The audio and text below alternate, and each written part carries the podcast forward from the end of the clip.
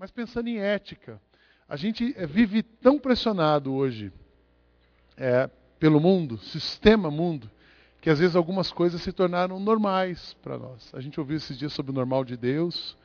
Uh, as coisas normais do homem são diferentes do normal de Deus. Mas o nosso comportamento, a gente vai ouvindo, a, a, o Brasil está tendo uma, não seria, não sei se uma crise de ética, falta de ética, isso é real.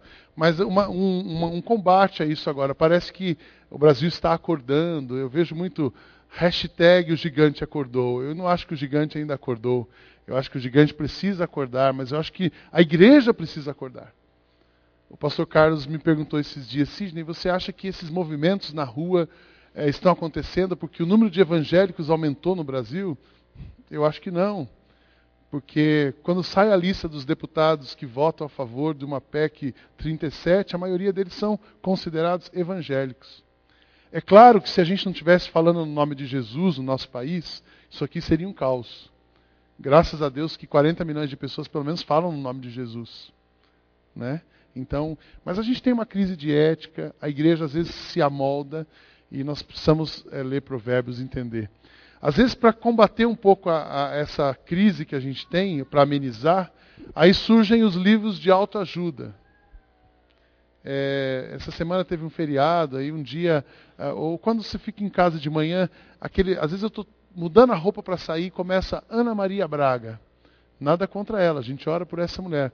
Mas ela começa o programa, eu escuto aquela baboseira, o pensamento do dia. Aí solta uma frase, que faz até efeito, é até bonito. Mas digo, meu Deus, quanta palha, aquilo queima e não serve para nada depois. Então, é, revistas, livros, é só ir na, nas livrarias e ver os livros de autoajuda. Então a gente está falando, nós precisamos de ajuda do alto. A gente precisa do, da sabedoria do livro de Provérbios para viver nos tempos de hoje. Amém? É isso que eu quero falar nessa manhã. Eu quero falar hoje sobre ética e o jeitinho brasileiro. Puxa vida, será que dá para ser ético e ser brasileiro? Hum, é um sorriso. Eu vou começar contando uma história. A gente estava de férias, eu já contei isso aqui na igreja quando a igreja era menor, então alguns ouviram essa história. Nós estávamos de férias, eu, a Kátia, um outro casal aqui da igreja e a Ana Laura, fomos para Maceió. E aí, a Maceió, a gente ficou numa praia e pegávamos o carro e sul, norte, sul, norte. E um dia, eu, voltando da praia no final da tarde, uh, eu não sabia que a gente não podia dirigir de Havaianas. E eu estava voltando, o, carro, o guarda parou o carro na estrada, e o guarda falou: documento, dei o documento, carteira de motorista, ok, o carro estava tudo certo. Uh, aí ele disse assim: seu chinelo. Ele disse que tem um chinelo. O senhor não assiste a Globo?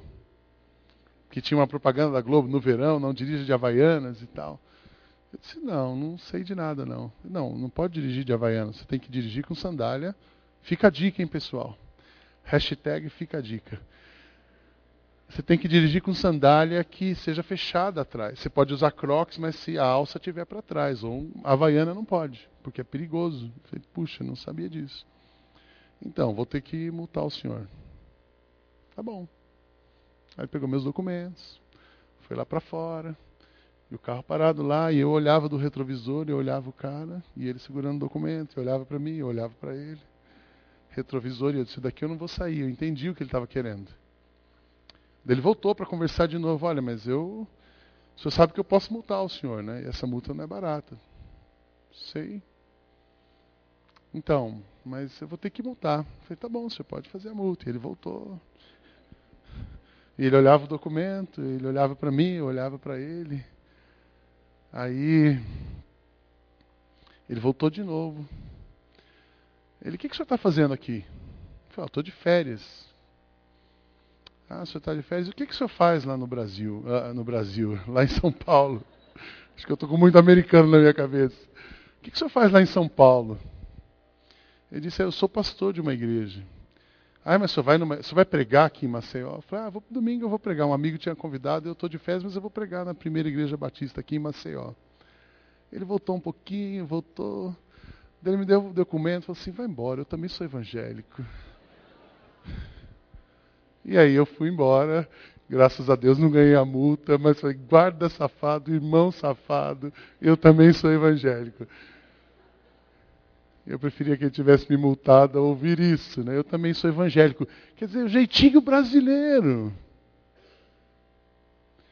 Ah, o jeitinho brasileiro, o que, é o jeitinho brasileiro? Ele é, é, é, tem uma definição, eu até coloquei acho que no, uma coisa de vocês, é uma expressão brasileira para um modo de agir informal, amplamente aceito, que se vale de improvisação, flexibilidade, criatividade, intuição, diante de situações inesperadas, difíceis ou complexas, não baseado em regras, uh, procedimentos ou técnicas estipuladas previamente. Dar um jeito, dar um jeitinho.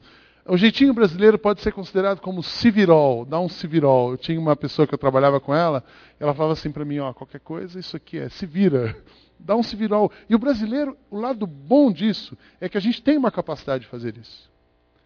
Estava conversando com os americanos nesse planejamento da escola bíblica de férias. E eles queriam o um mapa da igreja e quantas cadeiras tem em cada sala. Eu disse: pode ter 10, pode ter 15, quantas vocês querem?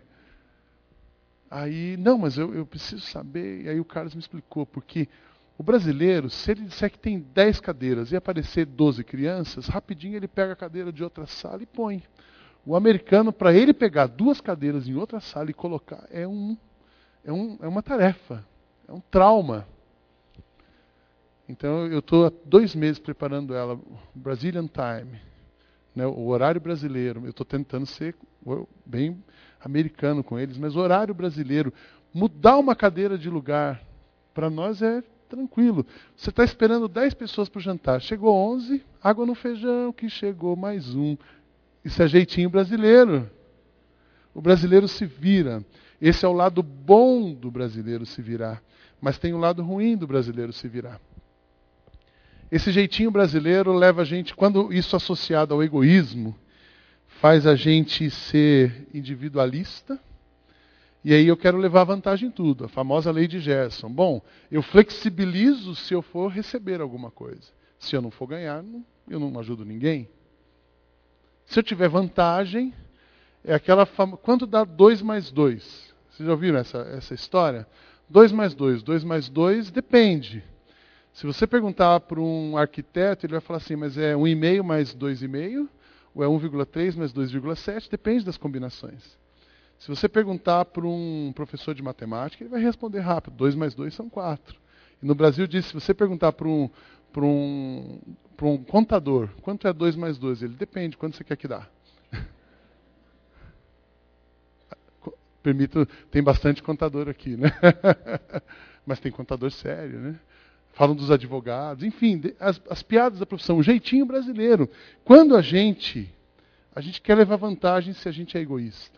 Tem uma outra coisa, que é o comodismo. O jeitinho brasileiro, já que a gente se vira, a gente fica acomodado. Fica acomodado, faz errado e depois tenta consertar. Vou dar um exemplo. Ah, vagas para idosos em shopping. É um dos maiores trabalhos que o pessoal de marketing e comunicação tem em shopping. Porque tem a vaga para o idoso, a pessoa para, não, mas é só rapidinho eu já volto. Ah, no Brasil é assim, mas fora do Brasil, Estados Unidos, França, Inglaterra. Se tem regra, precisa ser obedecida. Se não é obedecida, é porque não tem. Então tem que ter regra. E as regras vão ser cumpridas. O Carlos chama de sim e não. A Bíblia chama de sim e não, o Carlos fala sim e não. Vou citar aquele exemplo da NET, que você. Ele me ligou, mudou de São José para Alphaville. Sidney, eu contratei a NET e é, está difícil estabelecer um sim e não com a NET. Eu disse, aham. Eles já marcaram duas, três, duas vezes, uma vez e não apareceu. E eu vou cancelar o serviço. E eu vou partir para uma segunda companhia. E falou o nome da companhia que eu não vou falar agora aqui, senão complico o Alphaville arredores. Ah, eu disse, Carlos, é tudo a mesma coisa. É, sim e não para companhia de telefonia no Brasil não tem. Os irmãos estão perguntando, estão sentindo, alguns estão sentindo falta do meu SMS matinal ou semanal. A Claro bloqueou meu envio de SMS, porque eu ultrapassei o limite. Mas o meu plano é ilimitado.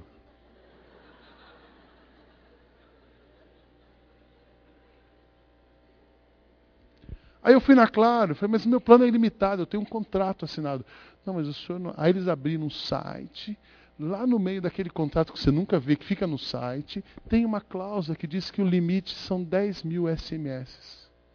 Mas eu disse, eu também não mandei 10 mil SMS. Não, mas dependendo do tamanho, um SMS vira três.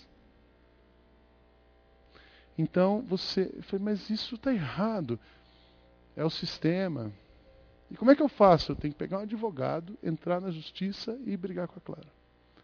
Eu comprei um pacote ilimitado. Alguns estão adorando, porque não recebem SMS mais domingo cedo.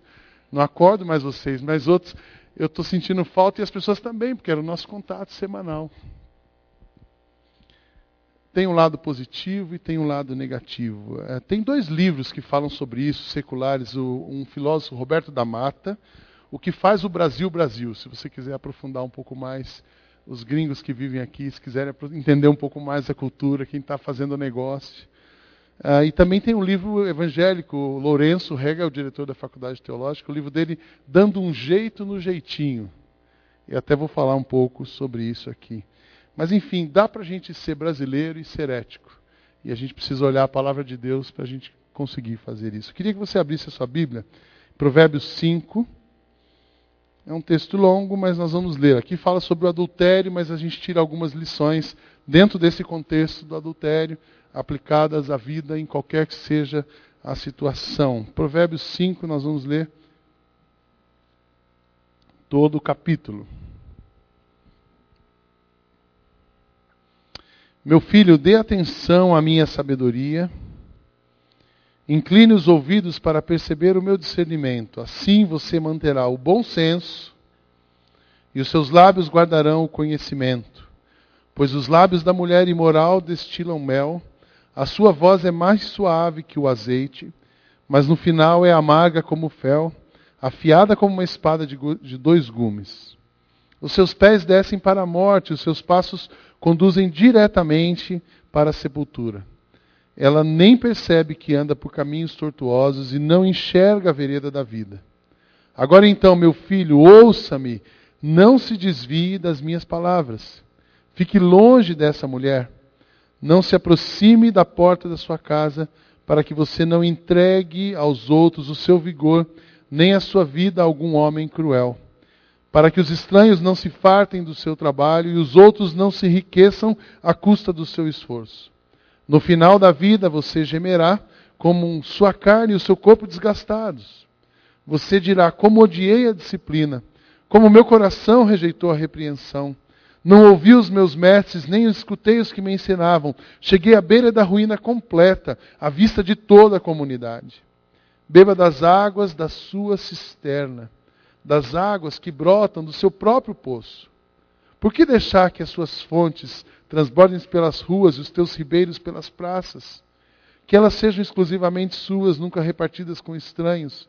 Seja bendita a sua fonte. Alegre-se com a esposa da sua juventude, gazela amorosa, corça graciosa, que os seios da sua esposa sempre o fartem de prazer e sempre o embriaguem os carinhos dela. Por que, meu filho, ser desencaminhado pela mulher imoral? Por que abraçar o seio de uma leviana? O Senhor vê os caminhos do homem e examina os seus passos. As maldades do ímpio o prendem, ele se torna prisioneiro das cordas do seu pecado. Certamente morrerá por falta de disciplina e andará cambaleando por causa da sua insensatez. Eu tenho quatro lições desse texto para que a gente possa ser ético sem deixar de ser brasileiro. Como ser ético, como o que a sabedoria do alto nos diz para sermos éticos sem ser brasileiro. Primeira coisa, busque sabedoria no seu dia a dia. Buscar a sabedoria no seu dia a dia. Meu filho, dê atenção à minha sabedoria, incline os ouvidos para perceber o meu discernimento Assim você manterá o bom senso e os seus lábios guardarão o conhecimento. Busca sabedoria no seu dia a dia. A questão do certo e errado. A gente tem aprendido com Carlos, se você ficar no certo e errado, não tem fim. E muitas vezes a, a, a gente tem uma coisa que é certa, mas não é sábio. Então, Saia desse negócio do julgamento de ficar isso aqui é errado, isso aqui é certo. Quem é muito assim acaba virando um fariseu. E aí você dentro da igreja, você fica no certo e errado. Só que a hora que você cai no mundo, lá fora, a gente tem que ser prático e realista. Nós temos que ser práticos e realistas. Não tem como. Não tem como você viver no nosso país e ficar, uh, em alguns momentos, ah, não, eu, eu vou. Se você toca um negócio, não tem como ser 100% certo. Puxa, mas Sidney, o pastor dizendo isso, eu sou real. Eu fui empresário. Puxa, mas a. Os Estados Unidos tem problema com o fisco, mas tem companhias que fazem. Puxa, mas será que a gente nunca vai conseguir viver 100% a palavra de Deus? A gente vai conseguir. Quando a gente pode tentar resgatar o normal, não vamos resgatar o normal de Deus, a gente pode tentar, é, não podemos viver o normal de Deus. Aliás, a gente não pode resgatar, a gente pode viver o normal de Deus. Mas a gente tem que ser realista, a gente pode dar passos na direção de querer fazer o que Deus quer. Então, ah, muitas decisões não podem ficar no plano do certo e errado, precisam ser na sabedoria. Existem coisas que vão ser certas, mas não vão ser sábias. Isso no relacionamento, isso no seu negócio. Então, para a vida do dia a dia, busque a sabedoria. Você precisa buscar nas suas decisões o que Deus pensa, como Jesus faria. E aí você faz o que Jesus faria. Puxa, mas vai me custar alguma coisa isso. Pague o preço. Às vezes é melhor não fazer um negócio, porque Jesus não faria aquele negócio. Então não faça. Às vezes é melhor você mudar de profissão, porque Jesus não ficaria naquela profissão. Puxa, mas então como é que é? É assim mesmo. Nós precisamos ser sábios e buscarmos o que Deus pensa. O crime, o que, que esse texto está dizendo para nós? O crime não compensa. Você pode ir numa direção, aquilo vai dar errado, dá certo por um momento, e lá no fim você colhe o fruto daquilo e você termina os dias maus. Sidney, mas ah, como que a gente faz? Eu tenho um exemplo aqui que eu gosto bastante. Eu conversava com um executivo de uma empresa e ele me disse o seguinte. É, e aí eu falo abertamente porque todo mundo sabe, não estou falando o que ele disse, eu estou falando o que todo mundo sabe. No nosso país, o nosso governo, infelizmente, é corrupto. É só a gente ver é, o dinheiro da Copa, quanto se gastou no Maracanã, quanto está se gastando com estádios, para onde foi esse dinheiro? O que, que a gente podia ter feito? Quantos bilhões foram desviados, estão sendo desviados em corrupção? E ele me disse o seguinte: o governo anterior, a empresa que ele, ele era presidente de uma empresa. E a empresa que, uh, o governo anterior, o percentual de negociação era X%. O governo atual aumentou. Quando ele entrou nessa empresa, essa empresa não pagava impostos. E ele disse a primeira coisa que, além de não pagar impostos, a empresa que ele era presidente, uh, ela também negociava todos os contratos dela, a maioria dos 90% dos contratos dela eram contratos negociados com o governo, e existia um, a taxa de governo. E aí ele disse o seguinte: bom, Vamos resolver uma coisa de cada vez. A primeira coisa que ele resolveu foi os impostos. Ele disse: dá para a empresa, a gente criou maneiras, mudaram os custos, hoje nós pagamos impostos. A primeira coisa que eu fiz é que a empresa paga imposto. Ela não pagava, e agora ela paga imposto. Resolvi uma parte. Mas tem a outra parte que eu não posso ir, e essa empresa está crescendo. Ele me dizia o seguinte: a empresa está crescendo, e eu sei que vai estourar. Quando ela cresce, ela começa a incomodar a outra concorrente. Então, uma concorrente vai denunciar a outra. E eu não quero, Sidney, que você veja o meu nome lá no, no Jornal Nacional. Presidente da empresa tal estava entregando uma mala de dinheiro, como a gente tem visto, fantástico às vezes. Presidente de tal empresa entregou uma mala de dinheiro em outro lugar. Ele disse: Isso eu não vou fazer, então. E eu, só que eu estou num dilema. Ou eu deixo agora o emprego, ou eu entrego a mala. E falei: Bom, vamos buscar alternativas. O que Deus quer, a gente já sabe. O que, que Deus quer? que todo mundo seja honesto. Amém? Não pode tirar dúvida disso. A gente não pode ter dúvida disso. Deus quer que todo mundo seja honesto. Uma parte do problema você já resolveu. Agora, eu disse para ele também: não sou eu que vou dar para você a solução do que você quer uh, ouvir. Eu não vou te dar a resposta depois você dizer, ah, o pastor me disse. Não, cada um é responsável pelas suas decisões. Mas ele tomou uma decisão que eu achei interessante. Ele chegou para o dono da empresa, ele não era o dono, ele era o presidente. E ele disse o seguinte: Eu não participo mais dessa entrega de dinheiro.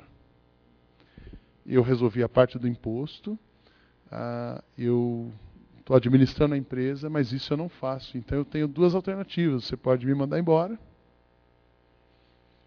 ah, ou você pode ver uma outra função, mas isso eu não vou fazer. E o dono da empresa falou assim: Olha, eu entendo, te respeito, ah, você vai ficar no grupo como conselheiro, você sai dessa função, e eu entendo que isso vai acontecer. E ele eu entendo como é que funciona, nós vamos tentar resolver isso de uma outra maneira. E ele está na empresa, numa função menor, mas ele não foi mais fazer o que ele fazia. Foi uma decisão dele, ele ficou em paz, está em paz e resolveu. Puxa, Sidney, mas cada um vai decidir como quer viver. Cada um vai decidir, você sabe até onde você pode ir. Eu não estou aqui para dizer o que você pode e o que você não pode. Mas a Bíblia diz para nós o seguinte: Deus quer que todos sejam honestos e nós precisamos ser sábios nas nossas decisões. Amém?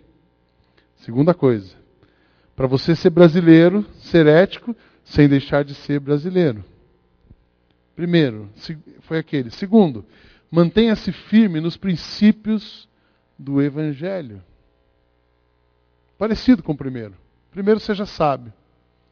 Não adianta ficar julgando. Segundo, mantenha-se firme nos, nos princípios do Evangelho. Agora então, meu filho, ouça-me e não se desvie das minhas palavras. Volta sempre para Jesus. O que, que Jesus quer? Imediatismo e falta de objetivos. Isso é que é o problema do brasileiro, o jeitinho brasileiro, o lado ruim do jeitinho brasileiro. Imediatismo e falta de objetivos levam ao comodismo e o comodismo leva à transgressão. Ah, isso aqui é rapidinho, eu resolvo, vai dar certo. O lado otimista no brasileiro. Aí ele se acomoda e faz errado. E permanece no erro. A gente estava. Eu, eu, eu, eu sou típico brasileiro. Quem anda comigo esse lance da flexibilidade, deixa a coisa acontecer. E, em alguns momentos eu sou assim, em outros momentos eu sou meio radical americano. O Carlos fala que eu sou americano em alguns momentos, né? Mas eu acho que é na hora dos horários, eu sou brasileiro. Eu falo para o pessoal do culto o seguinte: comecem o culto na hora. Eu não sou a pessoa do horário, eu sou a pessoa do abraço. Eu estou conversando com alguém ali, eu não sei se são dez e meia, eles estão começando na hora. Ah, mas eu esqueci por que eu estava falando isso. Mas eu sou o típico brasileiro que vai deixando, às vezes alguma coisa vai se acomodando. Lembrei. Atravessar na faixa de pedestre. Deixa eu dar um exemplo mais leve aqui. Tem a faixa de pedestre, mas não está vindo o carro, a gente atravessa. No Brasil. Aí essa última viagem que a gente fez, quando eu estou fora do país, eu só atravesso na faixa. Eu falei, Kátia, por que, que fora do país eu só atravesso na faixa e dentro do país eu atravesso em qualquer lugar? Eu vou tentar atravessar na faixa no meu país. Eu morava no interior há alguns anos atrás. Quando eu estudava em São Paulo, em 92 a 96, eu morava em São José dos Campos. E a lei de trânsito em São Paulo mudou primeiro. Então a gente era obrigado a colocar cinto de segurança em São Paulo. E no interior não precisava. Aí eu disse, por que, que eu chego em São Paulo e passo cinto de segurança e eu ando na minha cidade sem cinto de segurança? Brasileiro, comodismo. Comodismo, transgressão. Então, não, o que, que Deus está pedindo? Qual é o princípio? A igreja precisa ser o ambiente onde o caráter da pessoa vai ser desenvolvido. O sistema mundo, ele é corrupto, mas aqui dentro a gente precisa começar a trabalhar e mudar isso. Eu, fui, eu não fui para as ruas, não vem para a rua, eu falei, eu não vou para a rua. Primeiro, que eu tinha muita coisa para fazer. Uh, e segundo, que eu vi tanta bobagem, assim, vem para a rua. Sabe aquele pessoal, classe média, sossegado, que não está nem com a vida, acabou de voltar do exterior, pega um cartaz, aí vai para a rua. Vem para a rua, não sabe nem o que ele está fazendo lá. Eu disse, não vou. E eu acho que o vem para a rua, nosso, da igreja, precisa ser o seguinte: uh, eu não vou pedir um habite-se. Tem muito, muita igreja é, que vota num candidato, ela precisa ter um vereador dela, para que ela possa ter um vereador que vai dar o habite mesmo o prédio estando irregular. É, a gente não adianta ir para a rua e depois não, não respeitar a lei das empregadas domésticas que trabalham na nossa casa. Não adianta ir para a rua. Então, está percebendo? A gente precisa praticar os princípios. Nós precisamos praticar os princípios. E a igreja precisa ser esse ambiente onde o caráter vai ser desenvolvido. Nós precisamos interpretar a Escritura no nosso contexto. Interpretar, significar e colocar em prática. Porque senão a gente entende o negócio, mas na hora de praticar, não pratica. A igreja precisa ser. O brasileiro, sabe quando o brasileiro vai conseguir ser ético? Quando ele se arrepender e mudar quando o brasileiro entender essa questão de arrependimento. Isso eu não vou fazer. Arrependimento, pecado, aí ele entende, muda e não faz mais, ele deixa. Vou dar alguns exemplos de coisas que nós abolimos aqui na igreja. Estacionamento privativo para líderes. Você já encontrou aqui na igreja? Não tem. Por quê? Porque o nosso negócio, o que, que o Evangelho diz para a gente? Importante no reino é quem serve. Ser líder nessa igreja significa ter uma bacia e uma toalha na mão. É isso que é ser líder aqui. Então não tem estacionamento privativo. Eu tento parar meu carro lá atrás, quando eu venho, ali perto do tênis clube, para gerar espaço para quem vem de fora parar aqui. Nós vamos conseguir, quem vem de dentro de Alphaville, pare lá onde vem andando, para a gente liberar espaço para os que vêm de mais longe. Não temos estacionamento privativo. É, mesa da diretoria, isso é, uma, é, um costume, né? No batismo foi tão interessante. A gente arrumou aquelas mesas da, da festa na roça. Aí uma pessoa veio e perguntou, pastor, a gente pode sentar? Tinha umas mesas aqui na frente. Aqui é o lugar VIP. Que você fica perto, vê melhor. Uma pessoa veio, pastor, a gente pode sentar aqui ou é só a diretoria? diretoria naquela hora tem que estar tá carregando água, toalha, tem que estar tá fazendo pondo bandeirinha, fazendo alguma coisa. É, pastores que não recolhem imposto de renda. Eu lembro quando eu cheguei aqui, eu falei para eles, ah, 27,5%, 20, cada depende da faixa, 15, 22, 27,5%. Eu tinha um amigo que dizia assim, eu não pago imposto não, porque eu já, eu já recebo de dízimo meu salário vem de doação. Não, a gente é um cidadão comum. Como que todo assalariado paga imposto? Não paga? Você não paga imposto? Não vem descontado? O seu rendimento? E por que nós não vamos pagar? Os nossos pastores pagam impostos. Tem que pagar imposto. Isso é manter-se firme nos princípios do Evangelho. Amém? Estou deixando todo mundo mudo hoje cedo. Como ser ético sem deixar de ser brasileiro. Terceiro, isso aqui é muito interessante. Viva, para você ser ético nesse contexto, viva com aquilo que você tem. Eu estava lendo um livro sobre isso, ele diz ah, que a, a generosidade, a mutualidade, ele é um antídoto contra esse, esse egoísmo e esse comodismo. Então, você aprender a viver com o que tem e entender que aquilo que você tem é para repartir com alguém. Aqui no texto ele fala o seguinte: beba das águas da sua cisterna, das águas que brotam do seu próprio poço. Em outras palavras, esteja satisfeito com aquilo que você tem. Porque se você não estiver satisfeito, você vai procurar fora. Ele está falando no contexto do adultério aqui. Se você não está feliz com a sua mulher, você vai procurar outra. Você procurou outra, você sai do plumo, você deixa de ser ético, além de arrumar uma baita de uma encrenca para a sua vida. Entenderam? Puxa, mas fique contente com o salário que você tem, fique contente com a profissão que Deus te deu, fique contente, aprenda a viver com o que você tem. Aprenda as oportunidades, a viver com a oportunidade que você tem. Aprenda a ser feliz com a posição que você tem. Porque tem gente que começa aqui, não, mas eu preciso chegar lá. Só que às vezes chegar lá, nem todo mundo que chegou lá pagou o preço assim, mas tem um preço alto. E você às vezes não precisa pagar esse preço.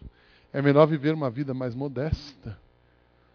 É melhor viver uma vida mais modesta e ser ético do que viver uma vida do luxo, super luxo, mega blaster luxo e ficar amarrado depois. Eu fiz uma vez um estudo sobre o mercado de luxo no Brasil, que é o mercado que mais cresce. Sabe de onde vem 54% dos consumidores do mercado de luxo? Quem são? Políticos e funcionários públicos. 54% dos consumidores de luxo no Brasil são políticos e funcionários públicos. Não precisa dizer mais nada. Aquela loja que tinha, depois fechou, faliu, Daslu, né, mudou tal. 54% das pessoas, funcionários públicos. Como que um funcionário público consegue ser o maior consumidor do mercado de luxo se o salário mais alto, entre aspas, é do presidente da República e não é grande coisa comparado ao presidente de uma multinacional. Então, viva com o que você tem. A ganância estimula a falta de ética. No Brasil, a gente diz que a ocasião faz o ladrão. E o cara entra ali. Eu conheci políticos, eu conheço políticos crentes que começaram muito bem. Sim, esse aí eu acredito, eu conheço. Começou bem, primeiro mandato, segundo mandato, terceiro mandato. Quarto, você já não conseguia falar com o cara, só a secretária. E aí, quando você falava, não era aquilo que você combinou, não era aquilo que ia ser implementado. E aí o cara vira deputado, e depois ele sobe, ele continua político. Mas por que, que ele não ficou? Porque ele ia ficar ali, ia perder o mandato de vereador. Se ele fosse ético. A ganância estimula a falta de ética.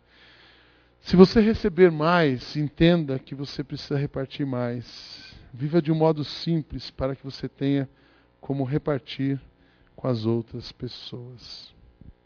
Um exemplo muito positivo uh, que a gente viu foi a questão do pastor Rick Warren. Ele escreveu um livro. Esse livro deu um boom nos Estados Unidos. Ele ganhou muito dinheiro com isso. E ele não testemunha uma vez que ele veio ao Brasil, até está num livro dele ou alguma conferência. Ele manteve o mesmo carro por muitos anos. Ele não troca de carro. É comum para o americano trocar de carro e ter carro novo. Mas ele manteve o mesmo carro por muitos anos.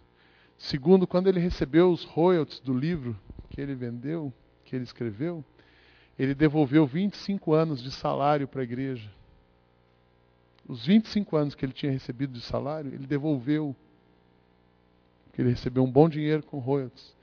E ele criou uma fundação uh, para crianças, uh, pra, um movimento com a AIDS, né, nos países da África, com esse dinheiro. Então isso vai ajudar muito a gente a ser ético. Você está ganhando mais? Você teve uma boa oportunidade? Eu espero que você tenha boas oportunidades de fazer negócio.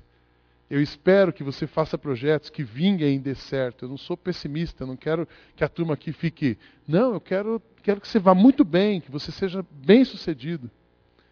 Que, você, que o seu bônus anual seja tão grande, que a sua empresa tenha dado tanto lucro. Quero que você seja bem sucedido. Mas quando você receber algo, você pensa que Deus está dando aquilo para você repartir com alguém. Que você não mude o seu estilo de vida porque você ganhou mais que você viva de um modo simples, entendendo que o que você recebe é Deus te dando, para você poder abençoar alguém. Que você não precisa se corromper com isso. Amém? Por último, para você, essa parte do livro do Lourenço que eu vou compartilhar com vocês, que eu gosto muito.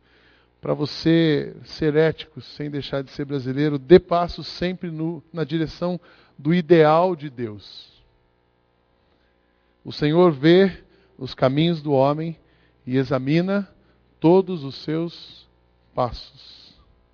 Deus conhece o seu coração, Deus conhece a sua motivação, Deus sabe até onde você quis ir, até onde você conseguiu, onde você não conseguiu.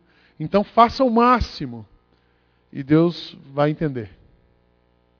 Essa é a tese, eu gosto bastante dessa tese.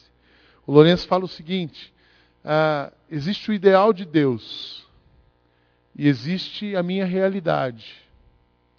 Às vezes a realidade ela é tão distante, e, e ele pegou alguns exemplos, que Paulo criou um momento de que ele chama de ética temporal ascendente. Você dá passos na direção do ideal. Você sai da onde você está, avança, não chegou no ideal, mas avançou. E está na direção do ideal. Então, se você não, não dá para mudar tudo, gente, eu, eu não sou criança e nem ignorante. Eu entendo que o problema, e eu acredito que você também não, o problema da corrupção no Brasil é sistêmica. Sistêmica, histórica e de muitos anos. A gente vai precisar de uns 40, 50 anos para mudar isso. Se tivermos governantes sérios, se tivermos políticas, o, o, Congresso. Por que, que a gente não é um país de primeiro mundo, tendo tido, dois anos atrás, o PIB estava em sétimo lugar? E a gente continuou lá atrás, terceiro mundo, porque nós precisamos de reformas políticas, reformas fiscais, reformas tributárias, nós precisamos de políticas de sustentabilidade. Esse é o nosso movimento de ir para a rua. A gente tinha que ir para a rua pedir mudanças do sistema para que o sistema possa sustentar um país que não seja corrupto. Por que, que o Chile paga 15% de imposto e a gente paga 27,5%? Por que, que o mesmo carro que custa 100 mil aqui no Brasil custa 50 mil no Chile aqui do lado, porque é um país, as, as, as estruturas são menos corruptas. Os sistemas políticos, tributários foram mudados. Então, eu entendo que a mudança é sistêmica. Nós não vamos conseguir mudar o sistema sozinho, mas a gente pode ir mudando passo a passo. Então, Lourenço fala sobre isso. A proposta ideal é sair para é você olhar o rumo que Deus quer, sai da onde você está e dá passos naquela direção. E Deus vai vendo cada passo e vai nos abençoar. Ele dá como exemplo Paulo e a poligamia. No quando Paulo escreve para os pastores Timóteo, as cartas de Paulo a Timóteo, olha, o perfil dos líderes da igreja, que eles sejam maridos de uma de uma só mulher. Por que, que Paulo estava falando isso? Porque naquele momento, naquele contexto, a poligamia era a realidade deles. Então, puxa, inclusive os crentes se misturavam com aquela história. Então ele fala o seguinte: vocês líderes, vem cá, nós vamos mudar o sistema, mas começa por vocês líderes. Você, Walter, você, Barcelos, você, Jorge Wilson, você, Gris, você, Nancy, você, você que está liderando alguma coisa, seja marido de uma só mulher.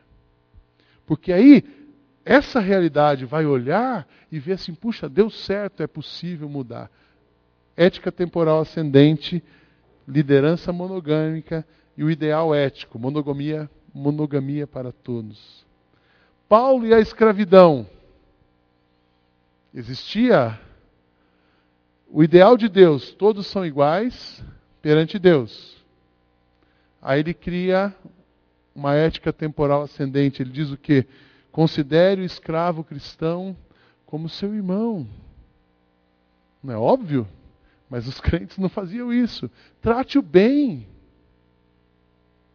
ética temporal ascendente. A gente não conseguiu ainda que todos sejam iguais, mas então dá um caminho para ser. E aí um exemplo de um missionário e a lei da Conselho Nacional de CNH para tirar a carteira nacional de habilitação. Talvez você já tenha passado por isso. Vamos trazer isso para cá. Como é que fica esse negócio de ética temporal ascendente no nosso contexto? Missionário veio para o Brasil, numa cidade do interior, e começou ali um processo para tirar a carteira de habilitação. Começou um processo ali. Depois de um tempo, sem terminar o processo, ele muda de cidade. Bom, chegou na outra cidade, ele disse: Eu vou continuar com o meu uh, processo lá. Quando ele chegou no Detran, Ciretran, sei lá onde, no órgão de trânsito, para continuar o processo, era o seguinte: não, você não pode fazer aqui, porque você começou lá. Então você tem que voltar naquela cidade terminar o processo naquela cidade. O missionário entendeu, saiu daquela cidade voltou para outra cidade. Aí ele chegou e falou assim: Não, mas você não mora mais aqui, você mora lá? Você precisa ter um endereço aqui. Porque se você não morar nessa cidade, você não pode continuar o seu processo aqui. Como que o cara dirige? Alternativa número um: dirigir sem carta. Ele vai preso e não dá certo. Alternativa número dois: não tira a carta. Como é que o cara vai ficar dirigindo? O que, que sobra? Então ele conseguiu ética temporal ascendente. Ele arruma um endereço naquela cidade, regulariza a documentação, vem para essa cidade e conserta o que ele fez ali. O que, que Deus quer? Que você seja verdadeiro 100%. Mas se ele for verdadeiro 100%, ele não tira carta em lugar nenhum. Não, mas aí aqueles mais puritanos vão dizer assim: não, mas Deus é, é capaz de dar a carta para ele. Faz uma campanha, sobe no monte, fica lá 40 dias, que Deus vai dar a carta. Você vai ficar 40 anos esperando o Ciretrante dar a carta. Vai dirigir 40 anos sem carta e não vai ter a carta. Ah, pastor, mas você é um homem de pouca fé. Não, eu sou real, vivo no Brasil. Sou brasileiro, com muito orgulho. Vai para a rua e depois vai para o estádio. Vai para a rua, solta foguete com o Luciano Huck e depois vai brigar com o jato do Renan Calheiros. Nossa, eu sou brasileiro também. Então não adianta. E a ética temporal ascendente arrumou o endereço, tirou a carteira, veio aqui e correu e resolveu. Que, que eu estou querendo dizer para vocês? Deus tem o um ideal para nós. E nós estamos aqui no sistema mundo.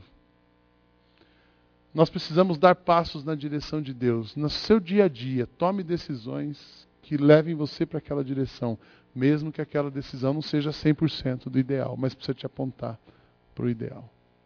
É isso que eu tenho pensado para mim, é isso que eu tenho orientado, é isso que eu enxergo aqui. Deus vai dar cada passo, Ele vai olhar o nosso passo, olhar o nosso coração. Você não vai ter vantagem com aquilo, você não pode ganhar nada com aquilo, aquilo não vai prejudicar ninguém. Ética temporal ascendente. A gente precisa resolver as coisas e tentar viver o máximo 100% da verdade, estabelecer o sim e o não. Dá para ser ético e ser brasileiro. Aí a gente fica só com o lado bom do jeitinho brasileiro. Né? Mas também dá para a gente ser brasileiro e melhorar a nossa ética. Marcar uma hora e chegar uma hora. Marcar dez e meio culto, começar dez e meio culto. O sim ser sim, o não ser não. A gente pode. Eu quero concluir dizendo três coisas. Primeiro, é possível ser ético. Viver o cristianismo sem deixar de ser brasileiro. Amém? Desafio para essa semana. Segundo, não tenta resolver tudo de uma vez. Dê um passo de cada vez na direção do ideal e daquilo que Deus quer para você. Se a gente começar a dar passos, a gente vai mudar. Nós não vamos mudar todas as leis brasileiras, mas uma reforma de cada vez. Dá para a gente mudar o Brasil. Mas a gente pode, você pode hoje viver, viva o Evangelho no seu coração, na sua família, na igreja e na sociedade. Começa com você, começa comigo. A mudança não começa na rua, a mudança começa dentro da gente. Depois de dentro de mim, vai para minha família. Depois da minha família, vem para a igreja. Alguns pastores foram para a rua. Ah, a igreja precisa ir para a rua. Sabe o que, que os crentes fizeram na Paulista? Tinha um grupo de crentes lá, cantando debaixo de uma marquise de ônibus. Esse era o movimento Vem para a Rua de alguns crentes. Somos jovens crentes. Jo... Tem a ilha da, da escola e tem a ilha dos crentes. O povo na rua e os crentes cantando, intercedendo pela cidade. Que maluquice, no meio da rua, da passeata, fica em casa orando. Começa dentro de mim, depois muda em casa, depois muda na igreja, nesse ambiente, depois muda lá fora e muda a sociedade. Amém? Você não pode mudar o mundo, você pode mudar você. Você não vai decidir, você não vai tomar as decisões pela Dilma, mas você vai tomar as decisões do seu imposto de renda quando chegar a hora. E aí cada um faz a sua parte. E aí parte, parte, parte, parte. Uma hora a pressão é tão grande que o Brasil muda e a gente pode ser brasileiro, ser ético, vivemos o Evangelho. Vamos orar? Queria dar uns minutos para você. Eu sei que não é difícil, que é, é difícil entender tudo isso.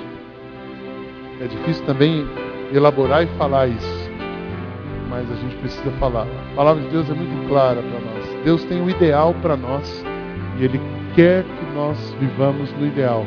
Ele quer que a gente se aproxime do ideal. Vem para a rua, mas muda o seu coração, muda a sua família.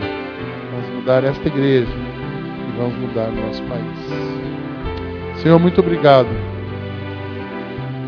Que o Senhor nos dá um norte, nos dá uma direção. Nós precisamos, queremos ser como o Senhor quer. Queremos viver como o Senhor vive. Que o Senhor nos ajude a entendermos e a praticarmos o Evangelho. Que o Senhor nos ajude a darmos passos nessa direção. Olha para cada um de nós, sonda o nosso coração e continua nos dirigindo. Toma conta do nosso país, que nós possamos viver e aproveitar essa liberdade que temos. Que as reformas que o nosso país precisa possam ser produzidas e que o Senhor nos ajude a fazermos o melhor. Oramos e pedimos a tua bênção sobre nós. Em nome de Jesus. Amém.